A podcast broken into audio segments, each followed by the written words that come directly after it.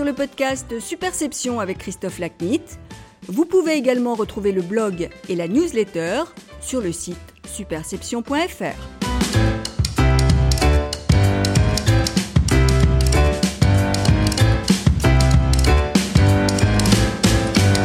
Bonjour, je suis ravi de vous retrouver pour ce nouvel épisode du podcast Superception. Aujourd'hui, mon invité est Marie-Cécile Lebar, directrice de la communication et de la transformation d'Aesio Mutuel.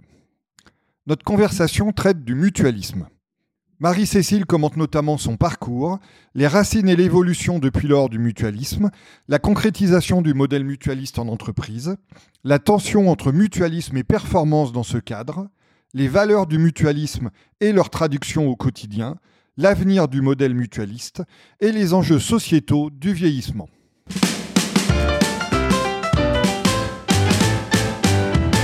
Marie-Cécile, bonjour et merci d'être l'invitée du podcast Superception. Bonjour Christophe, ravi euh, d'être là aujourd'hui avec toi.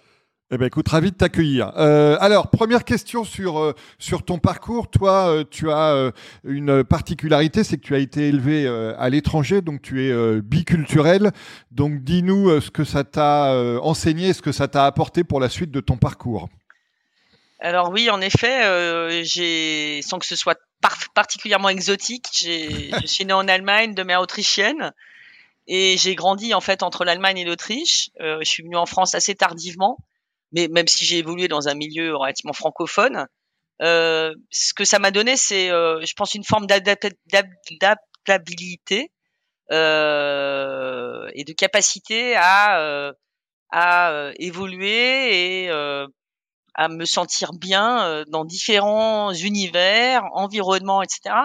Et c'est là où je fais un lien avec ce que je fais aujourd'hui depuis quelques années chez Aesio Mutuel, euh, je suis pas du sérail mutualiste. Je me suis parfaitement adapté. J'ai découvert euh, un, modèle d'entreprise très très intéressant et, euh, et dans lequel je me suis, euh, je, je m'adapte tout en restant moi-même, c'est-à-dire en étant un peu un acteur du changement.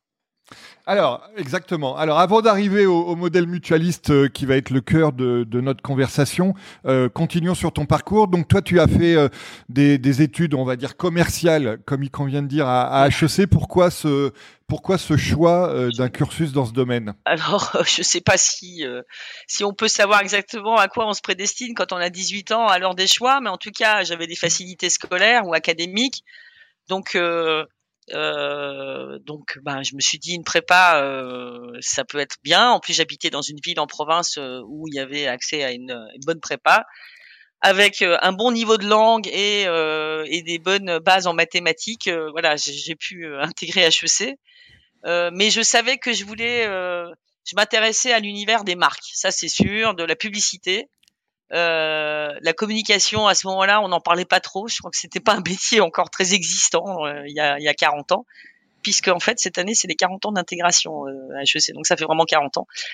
Euh, et voilà, j'ai j'ai bon, j'ai fait HEC par voilà, ça s'est fait un peu tout seul quoi. Donc et, et en sortant, moi j'avais fait, je m'étais spécialisé en marketing par choix. Euh, après euh, deux ou trois touches ailleurs, euh, notamment à Londres dans une banque où je suis pas resté, j'ai j'ai rejoint Unilever en France où voilà c'était grand emblème du marketing. Oui, et ça faisait partie des quelques options à l'époque qui étaient bien quand on voulait faire du marketing et s'occuper ah de développer des marques.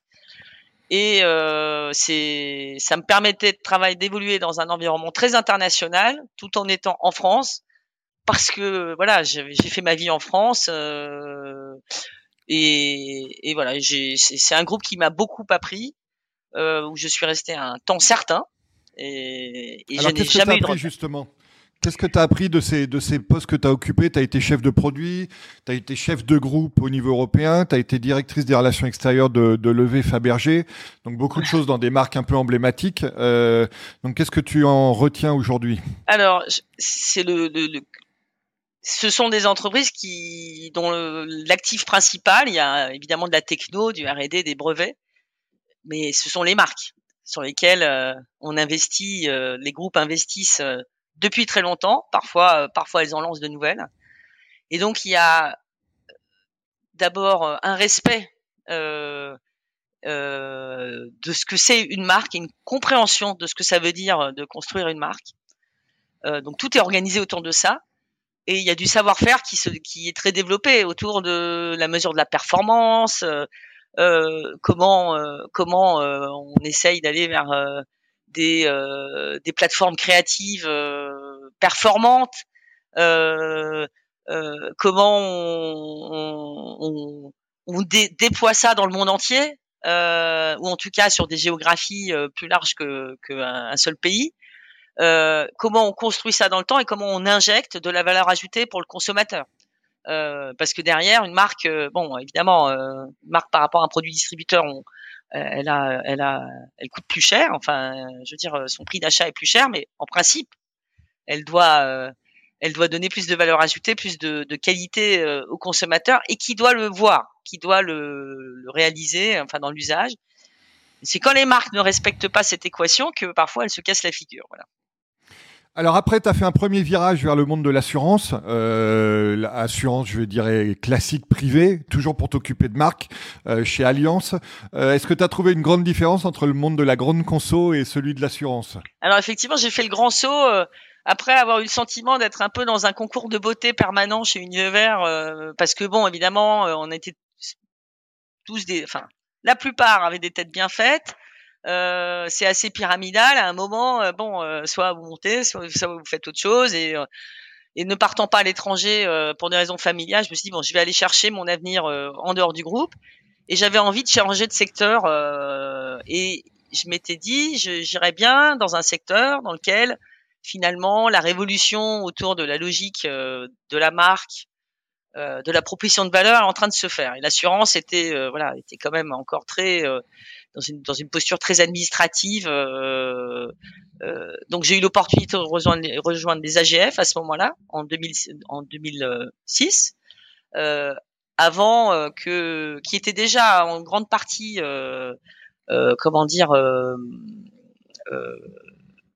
dirigé par Allianz, puisqu'ils mais ils n'avaient pas racheté tous les minoritaires, il y avait encore 48% du, du titre qui était coté en France et euh, déjà dans la logique de, euh, de réfléchir à euh, des synergies au niveau de la marque et de comment on pourrait passer de, enfin mettre en, en, route une trajectoire pour passer des AGF à Allianz en France. En fait, le, le ce qui a, qui a permis vraiment cette, cette réflexion de se concrétiser dans un plan d'action derrière, c'est le rachat par Allianz des, des minoritaires en 2006 suite à quoi euh, nouveau management, etc. Les décisions est prise de euh, de, de, de s'inscrire dans la stratégie One Brand euh, d'Alliance, qui était une stratégie très affirmée depuis un certain nombre d'années. Et en fait, ben, les AGF, c'est c'est pas une entreprise, c'était un, certain nombre d'entreprises, des métiers d'assurance classiques, vie, dommages, etc. C'était une, c'était une activité bancaire, du private equity, de l'asset management, des grands risques donc des métiers B2C, B2B, plus ou moins locaux, plus ou moins internationaux, etc. Beaucoup de dirigeants, euh, dirigeant chacune de ces activités. Et donc il fallait beaucoup d'alignement euh, et embarquer les dirigeants pour s'intégrer dans une logique de construction progressive, de bascule, en passant du avec une stratégie qui démarrait par le B2B, parce que sur le B2B, c'est ça a du sens, ça avait immédiatement du sens d'afficher clairement notre appartenance à Allianz et de profiter des euh, euh, des, de, de, de, des apports de cette appartenance à Allianz, donc la solidité financière, la robustesse, euh, la capacité à proposer des solutions euh, sur des géographies plus larges, etc. En B2C, euh, c'était évidemment plus compliqué, donc on a fait ça progressivement, et c'était à la fois la capacité à démontrer de l'importance de ce cap commun, de, de ce qu'il y avait autour de la marque. La marque, c'est la partie émergée de l'iceberg, mais c'est-à-dire un langage commun, un cap commun, des, des, des, valeurs communes. Euh, euh, voilà, pour tout le monde, dans le projet d'intégration euh, pleine et entière dans, dans, dans, dans, Alliance. Et euh, euh, c'était du change en fait, parce que bon, le changement, euh, ça, ça, ça génère toujours un peu de la résistance. Euh, dans tous les projets. Euh, il y a des gens euh, qui ont à perdre, des gens qui ont à y gagner. Et, et donc il faut vraiment accompagner ce changement. Et là, il se trouve que du coup, de fait, de fait, j'ai euh, finalement euh, démarré quelque chose qui s'est euh, que j'ai fait plusieurs fois. J'ai plusieurs fois piloté des changements assez lourds d'identité. Voilà. Donc ça a été un début et, et c'était très intéressant. Après, deuxième virage vers le monde de la mutuelle. donc là, tu arrives chez. Non, en passant par la RSE, j'ai construit la direction RSE chez, chez, Alliance France, en lien avec le groupe. Euh, C'était après le Grenelle de l'environnement. Euh, à un moment où euh, ça existait déjà, évidemment, il y avait déjà des contraintes réglementaires, mais vraiment pour en faire euh, euh quelque chose d'intégrer dans l'entreprise, à la fois dans les métiers, euh, à la fois dans la stratégie financière, et puis euh, dans les pratiques de l'entreprise. Voilà. Et, et, là aussi, c'était pas mal de change.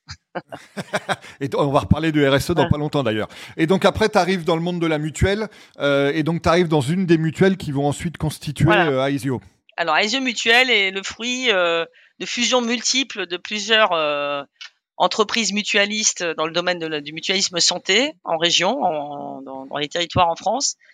Euh, et euh, ISO Mutuel spécifiquement est le fruit de la fusion de trois, trois mutuelles euh, plutôt régionales, Adrea Mutuelle, et OVMCD Mutuelle et Apreva.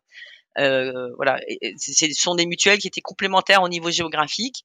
On en a fait un acteur euh, national euh, qui a bah, mis ensemble euh, ses forces, euh, ses collaborateurs, ses, ses, adhérents et clients, ses savoir-faire pour être comment dire concurrentiel dans un marché qui est plus large, celui de l'assurance, et, et qui est aussi très capitalistique, qui nécessite des moyens importants, des réserves de fonds propres importants. De faire face à une réglementation euh, euh, de l'assurance euh, qui, a, qui nécessite plus de technicité dans, dans, dans, dans, dans le fonctionnement de l'entre, des entreprises et, et pour faire face à des à des à un régulateur qui est très très actif dans le domaine de l'assurance et en particulier de l'assurance santé et qui a pour effet véritablement modifier très régulièrement euh, nos euh, les, garanties, les contrats qu'on vend, euh, la façon d'opérer euh, dans un but vertueux, de plus davantage de protection du consommateur, euh, davantage de solidité euh, des groupes d'assurance, y, enfin y compris mutualisme. Mais nous qui venions, qui étions dans un modèle un peu différent, euh, ça, ça, ça a percuté, je dirais, le modèle mutualiste, euh, voilà, qui, qui s'est adapté. Hein. Le modèle mutualiste est un modèle très résilient puisqu'il vient de très loin et, On va en parler. il ira probablement euh, encore plus loin. très loin, encore plus loin, voilà. donc chez Aesio Mutuel, tu as occupé trois fonctions ou doubles fonctions successives la com, la com et l'engagement, donc la RSE dont on a parlé il y a mmh. quelques instants, et maintenant tu t'occupes de la com et de la transformation. Voilà, exactement. Alors j'ai un commun dénominateur, c'est la communication et la marque. Euh, et, et, je l'ai appliqué en plus dans des environnements eux-mêmes évolutifs. Je suis entré chez OBMCD, je me suis occupé de la com euh, d'Aisio, donc la création de la marque et la, le fait que ce soit le projet commun sur une trajectoire de trois ans euh, pour toutes les entités jusqu'à l'aboutissement vers une fusion. Même si la fusion administrative, c'est pas le jour de la fusion que tout est fait, mais voilà. Ensuite, ça, euh, très, et, ouais. et, à peu près dans le même temps, la création d'AEMA Group, auquel nous appartenons, euh, où j'ai piloté des travaux sur euh, la marque de l'entité tête de groupe et du groupe. Euh, AEMA Group, c'est euh, c'est un, un, groupe euh, mutualiste de protection en France qui intègre, qui associe des, des, des, grandes marques, la Massif, euh, Aesio, c'est plus petit, euh, Abeille Assurance qui est euh, qui est le qui est le nouveau nom euh, d'Aviva France que nous a, dont nous avons fait l'acquisition euh, en en 2000 euh, en 2021 euh, et un certain nombre d'autres structures comme OFI, Asset Management, OFI Investors, etc. Et, et ce groupe, bah, AMA, j'en parle, c'est aujourd'hui un des, c'est le quatrième groupe d'assurance en France. Ça montre aussi que le mutualisme vient de loin, d'il y a longtemps, et issu de petites structures, mais c'est grandir. Enfin, a beaucoup grandi. Euh, la particularité, c'est que c'est des groupes, ce sont des groupes qui, euh, qui respectent beaucoup les, les, les entités qui mettent en commun une vision commune de ce qu'elles doivent apporter à leurs sociétaires, adhérents, clients, puisqu'on a différents noms pour appeler nos, nos clients, une façon de faire commune et qui ont en commun un modèle qui est un modèle d'entreprise privée non lucrative, mutualiste. Voilà. Je Alors, j'ai répondu à ta question. C'est parfait. Euh, on va on va passer justement au cœur de notre conversation qui concerne le mutualisme. Alors, bon, moi j'aime bien toujours commencer par les fondamentaux. Euh, donc, euh, dans ce dans ce cadre et dans cette optique, est-ce que tu peux nous donner une, une définition du mutualisme, voilà, pour les personnes qui ne sont pas familières avec ce sujet, qui nous écoutent et qui veulent en savoir plus. Alors, en, préambule, moi, je, je, je, vous parle du mutualisme dans le domaine de l'assurance santé ou de la protection sociale. Le mutualisme s'applique également au modèle bancaire. Vous avez des énormes groupes de, de, de, coopératives comme euh, BPCE avec euh, Banque Populaire euh, et Caisse d'épargne ou le Crédit Agricole, par exemple. Euh, je pense que le, le, la genèse remonte. D'abord, il y a toujours eu l'envie et le besoin des gens dans la société de s'entraider pour faire face à des aléas. Donc euh, c'est la, la, notion de solidarité, d'entraide. Euh, et euh, en face d'aléas de vie qui peuvent vous mettre, comment dire, sur le carreau, on date ce mutualisme-là plutôt autour des, des, organismes de solidarité, des sociétés de, de, bon secours au moment de la Révolution française où ce type de d'initiative citoyenne euh, a existé. Ça a été assez mal vu parce que finalement, euh, entre le syndicalisme, le corporatisme, etc., donc euh, il y a eu beaucoup de volonté de réguler quelque chose qui commençait à prendre de l'importance et qui qui pouvait devenir un corps intermédiaire un peu comment dire avec du pouvoir ou en tout cas de la représentativité. Euh, donc en 1791, il y a eu la loi euh, Chapelier qui a interdit euh, ce type de mouvement, où il fallait que ça reste en très petit, en dessous d'un certain nombre de, de, de, de, personnes membres. et ça a vécu sa vie donc en restant très petit en fait, c'est-à-dire en étant très fragmenté dans le territoire français. Alors c'est soit du mutualisme corporatiste, c'est-à-dire euh, un métier, euh, je sais pas, les menuisiers ou euh, ou euh, les pêcheurs ou, je sais pas qui ou les paysans qui se sont mis ensemble pour faire face à des problèmes qu'ils avaient en commun. Ou alors c'est autour d'un territoire, dans dans une vallée de montagne, dans voilà. Et le point commun, c'est la proximité, c'est la, la c'est la proximité entre les personnes qui se mettent ensemble pour trouver des solutions euh, et pour se protéger face à face à ces aléas de vie. Et donc sur tous les domaines de la santé, de l'invalidité, la maternité, la vieillesse, les décès. Il faut savoir que un décès, euh, euh, il y a 200 ans, euh, pour honorer dignement euh, ses morts, euh, les gens n'avaient pas d'argent. S'ils n'avaient pas, ça pouvait mettre par terre une famille. C'est-à-dire parce que on peut pas non plus laisser les morts sur le sur le bord de la route. Voilà. Euh, et puis, euh, ce qui a été après très marquant, c'est euh, évidemment après la guerre, le Conseil national de la résistance et non pas le Conseil national de la refondation d'aujourd'hui, dont, dont Macron s'est inspiré. la mise en place d'une protection complémentaire universelle. et à ce moment-là, le système, les, les, les, mutuelles santé sont devenus, ont joué un rôle euh, d'organismes complémentaires par rapport à la sécurité sociale de base pour tout le monde. Et euh, ça a modifié, je dirais, leur rôle euh, dans, dans le système de santé. Euh, et puis, bon an, mal an, depuis 45, euh, il y a eu, euh, je suis pas une spécialiste de l'histoire du mutualisme, et, mais, et de l'assurance maladie, il y a, il y a quelques faits marquants euh, par exemple, l'intégration, enfin le fait que la, la directive solvabilité 2 qui qui euh, définit le niveau de, de réserve, notamment et, euh, pour faire face aux risques des assureurs, s'applique également au système mutualiste. Donc là, on est devenu des assureurs de facto. On avait, on est rentré dans le même système de droit.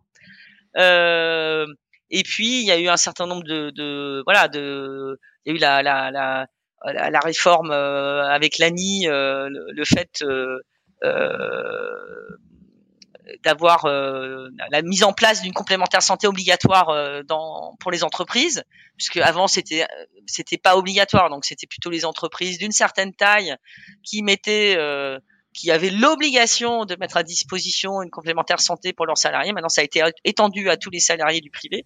Là, il y a une prochaine réforme sur la, la réforme de la protection sociale de la fonction publique, puisque les gens ne le savent pas forcément, euh, mais cette, cette, ce caractère obligatoire de la complémentaire santé pour l'employeur n'était pas le cas pour euh, n'est pas le cas jusqu'à aujourd'hui pour les fonctionnaires.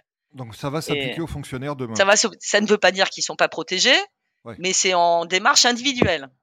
C'est-à-dire que voilà et, et sans sans euh, sans prise en charge de l'employeur euh, public il y a trois familles dans la fonction publique, la fonction publique d'État, la fonction publique hospitalière et la fonction publique territoriale. Et puis ensuite, on a eu droit à la réforme du 100% santé, euh, les paniers de soins euh, obligatoires, euh, enfin les paniers de soins remboursés à 100% et des paniers de soins avec des tarifs réglementés euh, euh, qu'on ait euh, avec des, des, des, niveaux de prise en charge meilleurs pour augmenter, pour éviter le renoncement aux soins en optique, en dentaire et en, en audio. voilà, c'est notamment en audiologie, par exemple, on sait qu'il y avait un renoncement en soins aux équipements en France qui était bien supérieur aux autres pays. Euh, voilà, ça c'est une, une, réglementation supplémentaire. Et puis ensuite, chaque année, eh ben, euh, nos amis euh, de la, la, sécurité sociale et au moment euh, du, de la loi, enfin du projet de loi sur le, le financement de la sécurité sociale, nous avons euh, des évolutions réglementaires. Là, cette année, on va avoir des transferts de charges. on va on va devoir prendre en charge davantage les prothèses dentaires. et puis ensuite, il y a il y a ce qui se passe dans le domaine de la, de, du système de, de, de, santé. Hein, c'est euh, euh si euh, euh, on décide d'un plan génération sans carie en 2030, ça veut dire que la sécurité sociale et les complémentaires vont avoir à prendre en charge euh, des consultations, etc. Donc tout ce que fait l'État en fait a un impact chez nous puisqu'on est complémentaires. Il y a un débat autour récurrent euh, qui, selon les gouvernements et les ministres, euh, remonte à la surface de l'intérêt d'avoir ce double système, qui est, euh, si on regarde en Europe ce qui se passe, vous avez des systèmes où vous avez le système public, ou vous êtes dans le système public ou privé, c'est l'Espagne, mais vous ne pouvez pas être dans les deux à la fois, ou vous êtes dans un système complètement libéral, je dirais c'est un peu le système suisse, voilà, où vous payez, en général la Suisse est plus libérale que, que la France. Nous, on est dans un système euh, qu'on appelle beveridgien, c'est-à-dire on assoit la sécurité sociale, elle est universelle, la complémentaire santé, elle est, euh, bah, on, quelque part, on l'administre de plus en plus, puisqu'on rend obligatoire, on définit les tarifs de remboursement, euh, les niveaux de remboursement, etc. Mais elle, voilà, et, la, et, la, le système de santé, en tout cas le, la, la, sécurité sociale, est, comment dire, financé par les salaires, puisque vous avez la, on a une, une taxe sur la, enfin, on a une part de notre salaire qui dans les charges qui, qui finance la sécurité sociale. Et puis après, chacun finance une complémentaire santé. La soutenabilité du modèle euh, est, est, est, questionnée pour plein de raisons. Euh, parce que d'abord, la sécurité sociale est déficitaire depuis très longtemps. Il y a une dette sociale qui s'accumule et on voit mal comment euh, comment elle va être remboursée un jour. Donc il y a une tentation euh, de quelque part aller chercher euh, dans les complémentaires santé qui ont accumulé des réserves, mais parce que c'est leur métier d'assureur d'accumuler des réserves pour faire face aux risques, et ben de, de, de, de transférer de la richesse euh, des, des, des, assureurs santé vers vers vers la sécurité sociale. Il y a aussi la vision que finalement c'est un système assez compliqué et que ce serait tellement plus simple euh, s'il n'y avait pas ce double traitement administratif euh, avec une sécurité sociale qui est en effet très efficace au niveau de la gestion. Sauf que là, euh, les exemples qu'on a en Europe, par exemple le système anglais de la NHS, National Health Service, du NHS, bah, on sait très bien qu'en Angleterre, le système est... Parce que quand l'État est pas forcément un bon euh, gestionnaire. Je veux pas faire de politique. Il y a d'autres l'ont dit avant moi et d'autres le diront après moi. Donc si on administre complètement par l'État le système euh, de santé, force et je, je parie qu'il y aura un système parallèle qui va s'inventer, qui sera là beaucoup plus exclusif alors euh, bon, dans le fond, euh, finalement notre système, ben, il nous permet en Europe d'avoir, euh, enfin dans les pays de l'OCDE, d'avoir le parmi le plus le plus faible reste à charge, c'est-à-dire ce, que chaque Français paye sur une année ou voilà à peu près dans les 10 dans les 10 il nous permet, je dirais, d'avoir un niveau de santé publique de, de, bon niveau, même si aujourd'hui la France est frappé par un, une crise de son système de santé, de l'hôpital, qui est multifactoriel, qui est certainement pas lié au complémentaire santé, mais euh, euh, crise des vocations, euh, valorisation des métiers, euh, euh politique administrative dans les dans les hôpitaux, et puis ben, le vieillissement de la population, l'augmentation des maladies chroniques et des maladies environnementales. Donc de toute façon, en plus avec un avec et puis une, une, une acceptabilité par la population de d'attendre pour des soins ou de ou de renoncer à des soins qui est qui est faible puisqu'on a habitué tout le monde à, à, avoir accès à tout. Et puis la courbe démographique des médecins euh, et du personnel soignant qui est un vrai problème. J'ai pas le chiffre en tête, mais je crois que c'est grosso modo dans les 10 ans, il y a un tiers des généralistes euh, qui euh, qui va euh, qui va partir à la retraite. Pendant 40 ans ou 30 ans, on a régulé, on a pensé réguler la dépense de la santé en régulant euh, quelque part l'offre et pas la demande. Donc on a été malthusien sur les, les, les, les, concours de médecine en première année, sur un certain nombre de, de, de, de, de, de, choses, notamment la formation des professionnels de, soins, de, santé. Le gouvernement actuel a enlevé euh, le numerus clausus euh, et a réformé fondamentalement euh, l'accès au, au, à ces métiers, euh, mais ça va produire ses effets dans dans 10 ou 15 ans. Il faut 15 ans pour former un médecin avec de A jusqu'à Z. Voilà. Donc donc donc on se retrouve effectivement euh, quelque part en difficulté. Euh, et donc nous, Mutuelle Santé, nous évoluons dans cet écosystème qui est euh, déjà relativement en crise aujourd'hui. Alors, Marie-Cécile, tu nous as fait un exposé euh, très complet. et donc, tu m'as répondu à au moins cinq ou six questions que je comptais te poser dans la foulée. Donc, c'est magnifique. Donc, euh, on, va, on va passer aux travaux pratiques, si tu veux. On a, euh, on a, on a posé le cadre conceptuel, juridique, politique et autres de, du mutualisme. Je te propose qu'on parle de sa mise en application à travers bah, ton exemple au sein de, au sein d'Aesio Mutuel. Donc, tu nous as raconté un peu tout à l'heure l'historique d'Aesio Mutuel. Donc, je vais pas y revenir. Par contre, pour, pour expliquer aux gens, euh, dans une mutuelle comme Aesio Mutuelle, en gros, il y a, deux lignes de, pouvoir en termes de gouvernance. Il y a mmh. une ligne technique, l'autre euh, qu'on appelle politique, euh, qui œuvrent ensemble. Alors, est-ce que tu peux nous raconter un peu les, raisons et les modalités pratiques de ce fonctionnement que tu vis au quotidien? Voilà, le, modèle mutualiste repose sur... c'est un fonctionnement non lucratif l'entreprise, euh, ce, n'est pas une entreprise de capitaux. Euh, et la double gouvernance, c'est les, représentants des adhérents, élus par les adhérents, qui nomment un conseil d'administration qui, qui pilote l'entreprise avec à ses côtés les adhérents étant les clients, hein, on est bien d'accord. adhérents étant les clients, et je dis les adhérents, c'est plutôt les clients particuliers. C'est c'est le, c'est le B, le C de B2C. Ouais.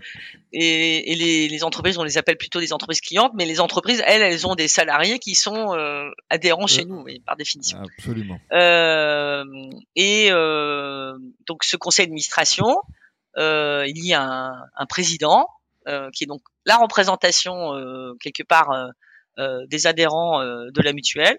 Et à ses côtés, il y a un comité de, de direction qui pilote techniquement, opérationnellement l'entreprise sur les métiers euh, qui sont des métiers classiques, euh, voilà, de finance, euh, d'opération, d'informatique, enfin de DSI, euh, d'expérience client, voilà, de, de développement, etc. Donc jusque là, il n'y a pas de surprise. Et en fait, on doit rendre compte, nous les opérationnels, avec le comité de direction au conseil d'administration, qui évidemment, lui, doit rendre compte à ses, aux adhérents qui l'ont élu et les adhérents qui ont quelque part, qui sont aujourd'hui s'inscrivent dans la dans la continuité de, de, de, ce qui a été fait depuis depuis des années. Euh, euh, et pour pour Aesio, je crois qu'on remonte euh, au début du 19e hein, sur euh, les premières structures qui ont qui sont qui ont été intégrées dans le aujourd'hui dans Aesio Mutuel. Euh, donc il s'inscrit dans la continuité de cette volonté de, de solidarité, euh, de fonctionnement non lucratif, euh, de d'inclusion, rendre la santé accessible au plus grand nombre, euh, de non-discrimination, ce qui fait partie aussi des, des, des fondements du, du, mutualisme santé.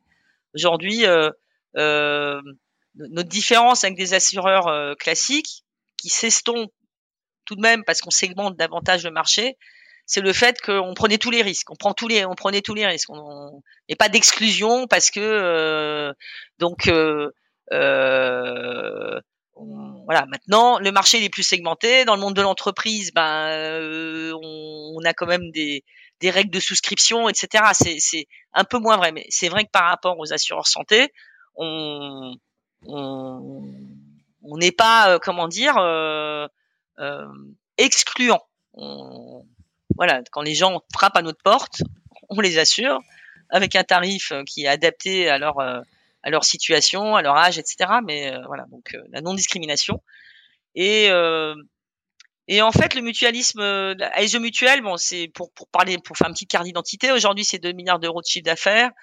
Euh, on a 2 millions 7 euh, adhérents, personnes protégées, qui correspondent à peu près à 850 000 chefs de famille, puisque en fait, euh, bah, vous qui nous écoutez aujourd'hui, vous avez certainement vous disposez d'une complémentaire santé vous êtes soit sur celle de vos conjoints ou vous en disposez vous-même et en général vous déclarez un certain nombre d'ayants droit si vous avez encore l'âge d'avoir des ayants droit euh, euh, dans votre foyer. Euh, voilà, d'où le distinguo. Euh, on pèse euh, ces 2 milliards sur un marché qui fait à peu près 40 milliards d'euros de chiffre d'affaires, donc euh, on pèse 5% de ce marché. On intervient sur la santé, prévoyance, euh, un peu d'épargne. On fait aussi un peu quelques produits de dommages, mais en multi-équipement. Euh, et euh, on est dans des enjeux de transformation assez importants liés au fait que ben, quelque part notre quête c'est de faire du neuf avec du vieux et donc et donc forcément on doit se transformer pour à la fois être comment dire concurrentiel dans un marché où nos concurrents ne nous ont pas attendus, euh, sont parfois euh, euh, euh ont pris des virages dans le domaine de la digitalisation, voilà, et on, et on peut être aussi une agilité que je ne regrette pas, mais qui a un fonctionnement avec une gouvernance qui gère plus facilement le changement. Voilà, puisque nous, on, dans les décisions qu'on prend, euh, il faut en, en permanence on on, on s'introspecte sur euh, est-ce qu'on respecte nos valeurs, on respecte ce qu'on est, on respecte le modèle. Euh, alors qu'on nous demande de, d'agir dans un marché qui n'est pas euh, voilà construit comme ça, qui est pas construit comme ça. Et ça crée un point de tension qui est intéressant à, à, à vivre, qui qui engage un peu de dépenses d'énergie pour arriver à, à passer ces étapes de transformation. Alors justement, euh, comme, comme tu es dans une organisation euh, non lucrative et que tu as l'expérience à la fois chez Unilever et aussi dans le monde de l'assurance avec Alliance euh, d'organisations euh, lucratives, comment sont gérés au sein d'Aesio des enjeux de croissance, de profitabilité, etc. Sachant que, comme tu le disais, il faut quand même que vous assuriez votre compétitivité sur le marché. Donc il y, a, il y a quand même des enjeux lourds dans ce domaine. Alors la vraie différence, c'est que nous, on rémunère pas d'actionnaires. et donc je dirais que on vise pas forcément, euh, on vise pas un, un résultat euh, très significatif euh, en fin d'année. D'autant plus que nos fonds propres, on les a constitués au fil des ans et que c'est pas aujourd'hui notre, notre, sujet, c'est pas la solvabilité d'Aesio Mutuel. Le sujet d'aujourd'hui, c'est sa, c'est son, c'est sa performance économique, c'est sa capacité à être quand même équilibré, ce qui n'est pas le cas depuis deux ans, parce qu'on a engagé beaucoup de dépenses et d'investissements liés à, nos, à notre fusion, à la mise en place ben, d'outils communs, notamment sur le plan informatique, et au fait que justement on a voulu faire ces, fusions en respectant le modèle social. À la fin, aujourd'hui, on est devant une équation qui est compliquée. Euh, donc la question, alors là, euh, il faut que tu me la relis à moi pour que je sois plus précis sur ma réponse. La question était de savoir comment vous gérez à la fois les enjeux de croissance, de mmh. profitabilité et aussi les enjeux de compétitivité avec des entreprises qui sont peut-être plus orientées vers la maximisation du profit et donc peut-être plus la performance. Alors, on a un enjeu de transformation. Euh, la transformation, c'est un mot un peu galvaudé. On a, si je suis plus précise, on doit finaliser notre fusion et notre unification. On fonctionne vraiment comme une entreprise, certes, mais dans le fond, il y a des décisions qu'on a qu'on a encore devant nous euh, sur l'organisation sociale de l'entreprise, sur l'organisation territoriale de l'entreprise, euh, sur le, après, il y a des, des, des, dossiers plus opérationnels, finaliser tout, euh, toute la trajectoire, euh, tout le schéma directeur informatique pour avoir des outils totalement unifiés, décommissionner tout ce qui, tout ce qui, voilà. métier de l'assurance, c'est un métier de stock. C'est-à-dire qu'on a des contrats en portefeuille. C'est un métier de flux un peu, mais c'est surtout un métier de stock. Donc dès que vous bougez, vous trimballez votre stock. C'est-à-dire qu'il faut bouger. Euh, donc, vous changez la réglementation sur les contrats, ça concerne les produits que vous vendez, mais les produits que vous avez en stock. Vous changez l'outil de gestion ou l'outil CRM, vous avez à faire des migrations, à, euh, à changer, euh, à importer des données, etc. Donc ça, c'est pas moi chez Isomituel spécifiquement qui vais vous le dire, mais c'est vrai que c'est une des une des difficultés ou un des enjeux toujours très lourds dans nos métiers. Donc cette transformation ou cette, ce, fait de parachever notre unification, c'est vraiment ce qu'on doit faire avec des partis pris qui assument de parfois changer un minimum l'ordre établi.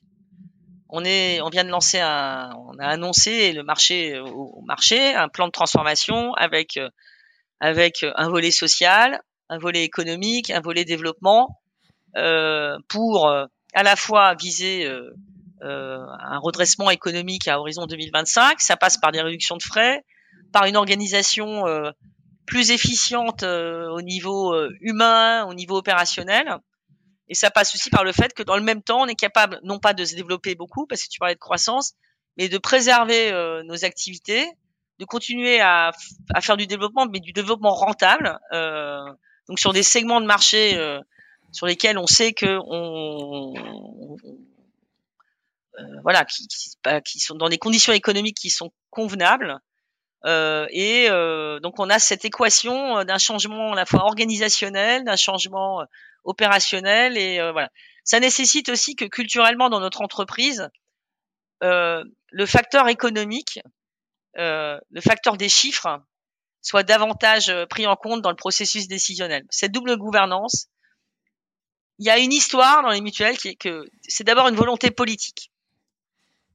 Euh, de faire des choses, de se positionner sur un certain nombre de marchés, de euh, d'avoir fait des fusions, c'est d'abord des présidents ou des conseils d'administration qui s'accordent entre eux, qui ont une vision commune. Et je dirais l'intendance en général devait suivre l'intendance opérationnelle. Sauf que parfois des décisions politiques ont des implications lourdes en termes de d'investissement à mener, etc. Et en fait, culturellement, on est, c'est vrai qu'on a euh, on a une orientation, un tropisme qui est très orienté sur, euh, bah, je dirais, euh, le bénéfice social qu'on qu'on développe ou qu'on met à disposition de nos adhérents. En fait, il faut équilibrer un peu la logique, euh, non pas passer de l'un à l'autre, mais je pense muscler notre notre notre capacité à prendre, à éclairer les décisions qu'on prend et, et, et, que le conseil d'administration prend qui parce que les décisions sur la, la sur euh, l'idéalisme, enfin la, la, comment dire euh, de solidarité, c'est évidemment une belle chose, mais aujourd'hui on on doit intégrer une forme de réalisme économique dans, dans plus de réalisme économique dans notre fonctionnement. Ah oui, ce qu'assure aussi le, futur du modèle. Hein, c'est. Voilà, exactement. Alors, euh, tu as parlé un tout petit peu tout à l'heure, euh, Marie-Cécile, des, valeurs. Est-ce qu'on peut passer un peu plus de temps là-dessus pour que tu nous dises à la fois quelles sont les, valeurs d'Aesio et comment, encore une fois, par rapport à ce que tu as connu euh, dans, le pur, dans le plus pur privé et ce que tu connais aujourd'hui chez Aesio, comment ces valeurs influent au quotidien sur la marche de l'entreprise, le management, le recrutement, etc., etc. Alors, je dirais, il y a les, valeurs du modèle. c'est la démocratie, la solidarité, euh, la responsabilité euh, et souvent la proximité. Parce que ça, comme j'ai dit en préambule, ça s'est construit euh, dans la proximité des personnes, euh, ce qui n'est pas le cas de, de, de grands groupes. Les AGF, c'était une construction euh, décidée par l'État euh, dans, dans, les années 50 ou 60, et après, il se trouve qu'il y a des agences qui ont ouvert, dans, dans qui, qui, existaient dans les territoires. Voilà, donc après il y a les ça, ça ces valeurs là, je sais pas bon euh, moi je vous cite ces, je te cite ces quatre là, euh, quelqu'un d'autre dans, dans, le même métier pourrait te citer d'autres peut-être une ou deux autres valeurs mais elles sont je dirais un peu c'est le le marqueur euh, de, de notre modèle, elles sont pas très différenciantes. Euh, après, parfois, c'est l'expression publicitaire qui est différenciante. La, la Maïf parle d'assurant militant et c'est très bien. Et d'ailleurs, je pense que c'est je pense que c'est une merveilleuse euh, baseline euh, pour pour une entreprise mutualiste d'assurance. Voilà. Euh, après, il y a les valeurs spécifiques à Aesio, fruit de notre histoire singulière euh, d'acteur qui qui a décidé de prendre son destin en main avec la volonté féroce de garder, de rester maître de son destin et de rester une entreprise distincte. Euh, parce qu'on aurait pu aussi bien rejoindre un grand groupe euh, et finalement euh, disparaître quelque part euh, ou s'estomper dans, dans ce grand groupe d'assurance tout en gardant en apportant. En fait, avec AEMA, vous avez plutôt rejoint une fédération qu'un grand oui, groupe. Oui, c'est une fédération. C'est vraiment c'est une c'est une un, un, groupe qui est, repose sur d'ailleurs sur la souveraineté de ses marques. Alors euh, euh, donc les valeurs d'Aesio, je dirais, euh, c'est la territorialité. Euh, moi, avec mes mots, je dis c'est une entreprise euh, qui travaille avec des vrais gens pour des vrais gens. Alors c'est un peu bizarre de se dire ça. Toutes les entreprises ont des vrais clients euh, derrière, mais mais c'est vrai qu'on a on a vraiment euh, les pieds dans dans les territoires. Et d'ailleurs, c'est là on a 95% de nos effectifs aussi. On a un siège qui est très très petit en fait à Paris, qui pourrait d'ailleurs être ailleurs. voilà, il est aujourd'hui à Paris. une forme d'agilité parce que ces rapprochements permanents euh, on alors c'est le verre à moitié vide, le verre à moitié plein, c'est-à-dire euh, nous nous rendre agiles, on est capable de mener ces changements, euh, de les décider et de les mettre en œuvre, mais quand même avec un peu de d'inertie dans, dans la structure. Alors ça c'est pas une valeur, mais donc j'ai dit euh, agilité, euh, les territoires, euh, et puis euh, cette volonté de euh, d'être un acteur de la société, euh, euh, de, de, de, ce fameux cette logique de dividende social, c'est-à-dire d'apporter quelque chose à, à, la société qui, qui lui permet de qui permet aux gens de mieux vivre, de mieux vieillir, de de d'être mieux dans leur vie, voilà. Donc c'est, je sais pas si c'est de l'inclusion, de l'accessibilité, euh, voilà, c'est c'est un peu ça, c'est le sens de. Peut-être que le mot, le, le, le voilà, c'est l'engagement, c'est l'engagement social euh, qu'on a. Euh, voilà, je, je, te fais ma panoplie de valeurs, voilà. C'est ça que je demandais. Est-ce que ça, tu trouves que tu as au quotidien un fonctionnement, un management différent donc dans cette mutuelle avec ses valeurs de ce que tu as pu connaître euh, chez Alliance et a fortiori, j'imagine, euh, chez Unilever. De toute façon, les choses sont jamais blanc ou noir, donc il y a les avantages des inconvénients et les inconvénients euh, des, avantages.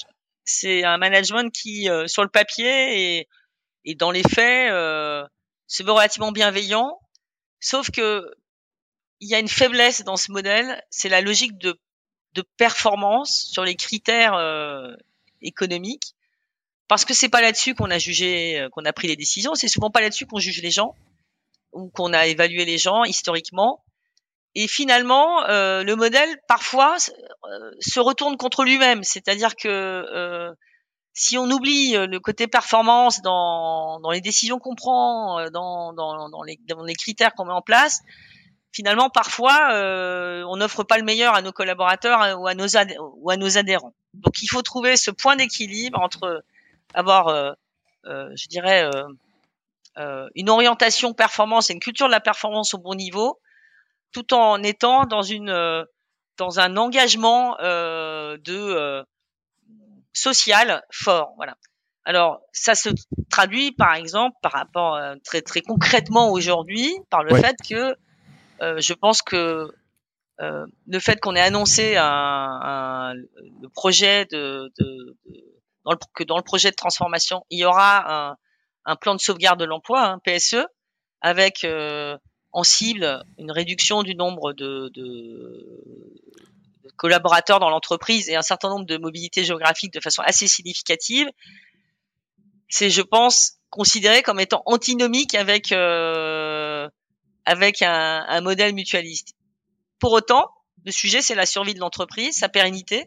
Voilà, c'est la préservation du modèle, comme le nom l'indique. Voilà, c'est, sa pérennité et c'est euh, c'est la c'est la pérennité d'un modèle euh, sur le long terme euh, et euh, sa capacité à, à, à être au niveau de ce qu'on doit proposer aujourd'hui pour les adhérents, pour les collaborateurs, etc. Donc euh, c'est tout l'équilibre dont je parlais entre mutualisme et performance. Voilà. Et compétitivité. Et, et donc, euh, on a, euh, j'ai un directeur général qui a pris ses fonctions euh, fin fin 2022, qui qui le plan avait, enfin le projet avait été était dans, dans comment dire en construction avant, mais qui qui a confirmé le cap, qui en assume les, les les enjeux et, et, les, et les impacts. Et il faut qu'on mène cette transformation pour le bien je dirais, euh, avec des bénéfices très clairs, indépendamment du retour à l'équilibre euh, sur le résultat d'exploitation, de, mais euh, des, un environnement de travail, une expérience collaborateur repensée, simplifiée, une entreprise plus efficiente, une expérience client euh, euh, facile, simple,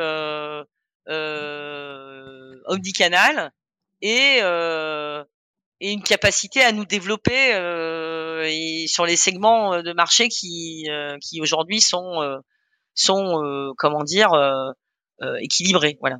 Donc on n'a pas le on n'a pas le choix en fait Dernière question sur les valeurs, Marie-Cécile, euh, et je m'adresse à la communicante pour le coup. Euh, quel est le degré de difficulté à faire comprendre le mutualisme à euh, vos parties prenantes? Et notamment celles qui ne sont pas euh, ouais. intégrées dans le modèle. Oui, j'allais dire, c'est plus ou moins facile euh, selon euh, la partie prenante. Naturellement. En fait, euh, pour raconter le mutualisme, il faut écrire un roman. Donc, euh, c'est c'est déjà très compliqué de faire passer cette valeur, euh, d'expliquer le modèle. si on est honnête, je pense qu'il y a une partie de la France qui sait ce que c'est et une grande partie de la France qui sait pas ce que c'est. Euh, je sais pas si je suis représentative. En tout cas, moi, j'ai découvert véritablement le mutualisme en rentrant euh, chez OVMCD. Bon, je suis pourtant quelqu'un euh, de normalement éduqué et, qui connaissait l'assurance. Voilà. Donc, euh, ce que je sais aussi, c'est que quand on interroge des, des, des, quand on fait des groupes conso, quand on, interroge des, des, adhérents et des, et, et, et des non-adhérents, les adhérents, ils ont une vision assez claire de ce que c'est. Ils sont pas là par hasard, en général. En revanche, euh, ceux qui sont en dehors, qui sont pas, euh, voilà, ils, ils, comprennent pas bien le modèle, quoi. Donc, euh, donc c'est pas si simple. Euh, je pense que le sujet, c'est les actes. Peut-être euh, le discours, bien sûr aussi, euh, mais c'est dans la, dans les actes, dans dans ce qu'on propose et dans ce qu'on fait dans le quotidien pour nos adhérents mais aussi euh, dans la société et comment comment euh, comment euh, comment nos parties prenantes le perçoivent. Alors bon, évidemment, il y a euh, sont des parties prenantes politiques, voilà, il faut aller expliquer. Il y a, il y a quand même de l'influence qui est faite. On a une fédération, la Fédération nationale de mutualité française. Nous-mêmes, on, on, on, essaye aussi de, de, de vendre, de promouvoir, ou de, de, préserver notre modèle auprès des, des décideurs. Hein. Euh, mais ça nous empêche pas, euh, quand on a euh, parce qu'on a des combats communs hein, en tant que euh, dans les différents modèles d'assurance santé. Hein, vous avez les assureurs euh, classiques, vous avez euh, et puis les, les, les les mutuelles comme nous, vous avez les banques assureurs aussi qui proposent de, de l'assurance santé et qui ont un accès au marché évidemment très facile puisque bon les, les banquiers, les banques pardon, ont leur clientèle bancaire et vous savez tous que c'est facile de vous proposer et vous avez des interactions très nombreuses avec avec euh, avec votre banque, beaucoup plus que dans le domaine de l'assurance, proposer de prendre un contrat en plus. Et ils connaissent toute votre vie, ils savent que vous avez contracté un emprunt pour changer d'appartement, etc. Donc ils, ont une proximité avec vous dans, dans votre cycle de vie euh, très fort.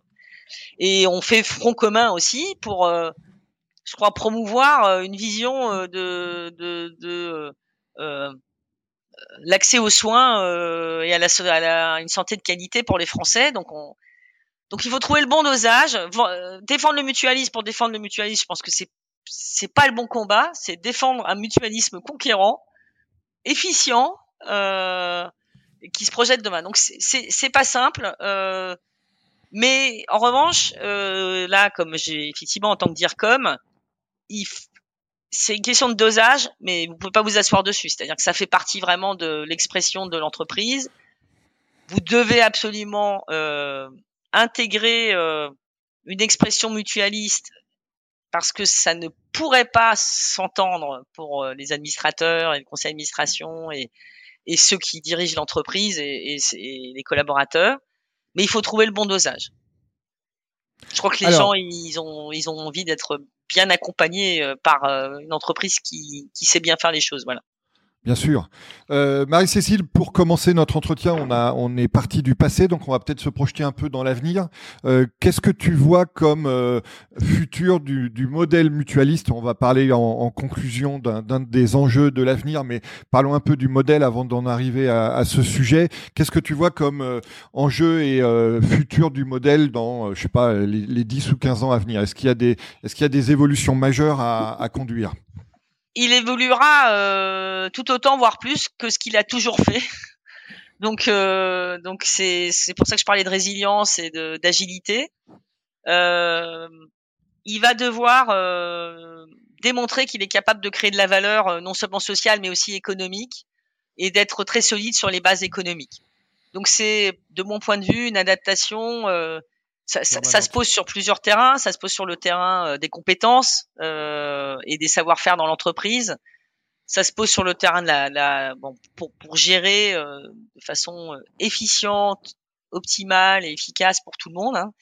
Euh, ça se pose sur le terrain de probablement encore des, des rapprochements entre acteurs dans l'assurance. Je dis pas spécifiquement mutualistes euh, de toute façon, le régulateur et l'autorité de contrôle, la CPR, euh, suivent ça de près. Il y avait il y a 30 ans 500 euh, organismes mutualistes. Je crois qu'il y en a 100, un peu plus de 100 aujourd'hui.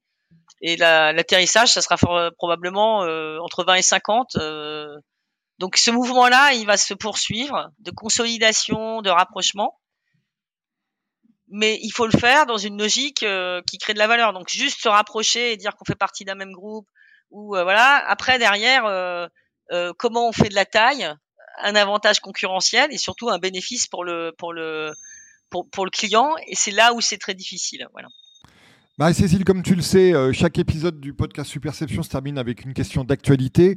Euh, dans ton cas, je voudrais t'entendre euh, sur un débat qui est très présent aujourd'hui dans la société française, comme dans beaucoup d'autres, mais c'est la société française qui nous intéresse, sur la, société un peu de la longévité, le, les enjeux autour du vieillissement et de la dépendance en particulier. Comment, comment abordez-vous ces enjeux?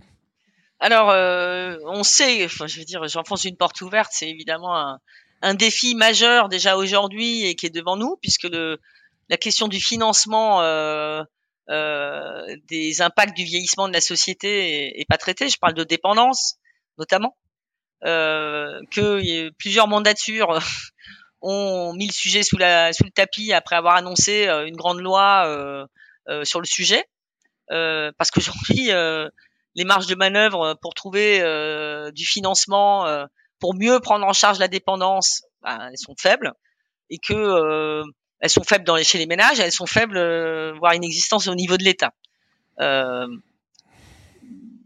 ça tire plein de choses.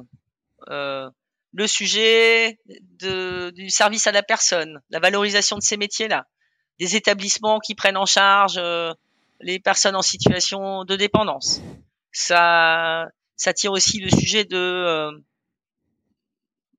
c'est un sujet de société, c'est-à-dire le rôle de chacun vis-à-vis de ça, dans une société où, contrairement à, d'autres sociétés dans le monde, euh, on a perdu cette, on n'exerce plus euh, systématiquement ce devoir de solidarité familiale, ou moins.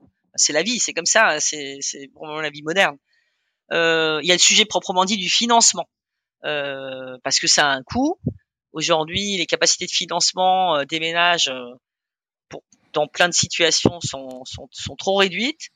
Euh, euh, les EHPAD publics euh, ont un prix à la journée très faible, mais c'est quand même 60, 65, 70 euros parce que c'est très subventionné par euh, par par le département, par la région, etc.